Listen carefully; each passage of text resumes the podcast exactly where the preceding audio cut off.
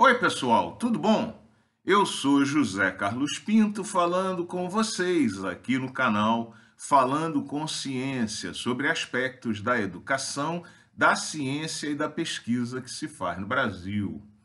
Foi anunciada ontem, dia 22 de dezembro de 2022, mais uma fração da nova equipe ministerial do novo governo federal que começa seus trabalhos em Brasília no próximo dia 1 de janeiro. É muito bom comparar os novos nomes anunciados com os nomes da equipe ministerial do governo que deixa Brasília. Gente, a diferença é abissal. É abissal. A boa nova é que a ciência e o conhecimento formal estão de volta à esplanada dos ministérios, de onde nunca deveriam ter saído. Obviamente, não cabe aqui uma revisão de cada nome anunciado para cada pasta, mas eu gostaria de ressaltar alguns pontos. Em primeiro lugar, a presença de Nízia Trindade à frente do Ministério da Saúde é um bálsamo, em particular quando comparada com os nomes que ocuparam o cargo no governo anterior. Nízia Trindade é um bálsamo não apenas porque é a primeira mulher a ocupar a pasta no Brasil, mas principalmente porque executa um excelente trabalho à frente da Fundação Oswaldo Cruz desde 2017 e foi sempre uma voz de lucidez, de sensatez durante toda a crise pandêmica.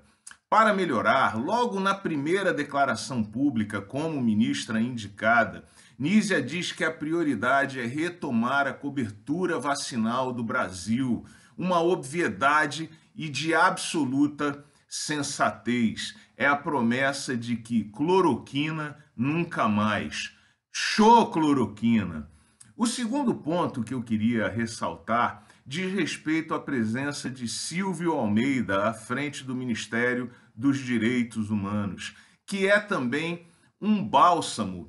Silvio tem ensinado o Brasil a ver e combater o racismo estrutural, essa praga que corrói os relacionamentos na sociedade brasileira e que uma parcela importante do Brasil se recusa a aceitar e combater. A presença de Silvio no ministério, ela é, além de tudo, simbólica e traz a racionalidade para a discussão do tema no país. O terceiro ponto que eu queria ressaltar é a presença de Luciana Santos, à frente do Ministério da Ciência, Tecnologia e Inovação. Luciana não é uma cientista ou uma pesquisadora mas é uma política que tem combatido na área da ciência e da tecnologia no seu estado de Pernambuco e também nas comissões temáticas da Câmara Federal e, portanto, conhece o tema. Além disso, nas suas primeiras manifestações, declarou que a correção dos valores das bolsas, que estão congeladas desde o ano de 2013, no governo Dilma Rousseff ainda, precisam ser corrigidas pelo menos pelo fator inflacionário e que essa é uma prioridade. De novo, é uma obviedade que todos nós precisamos ouvir e apoiar e cobrar.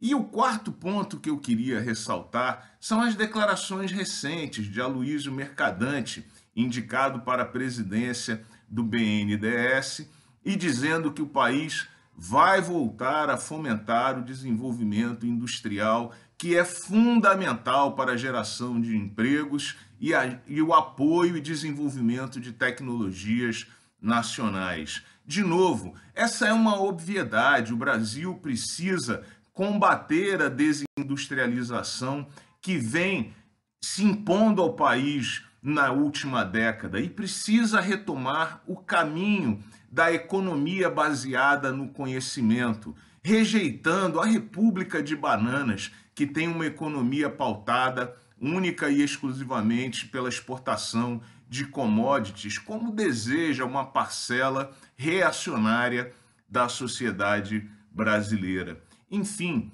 As notícias são muito boas e soam quase como um presente de Natal. Nesse momento, ouvir algumas obviedades é também muito importante, porque elas mostram o retorno da racionalidade ao centro da decisão política do país. Se o ministério vai trabalhar bem e se vai dar certo, o futuro dirá. Mas é muito bom ver que a racionalidade, a ciência, a pesquisa estão de volta a Brasília.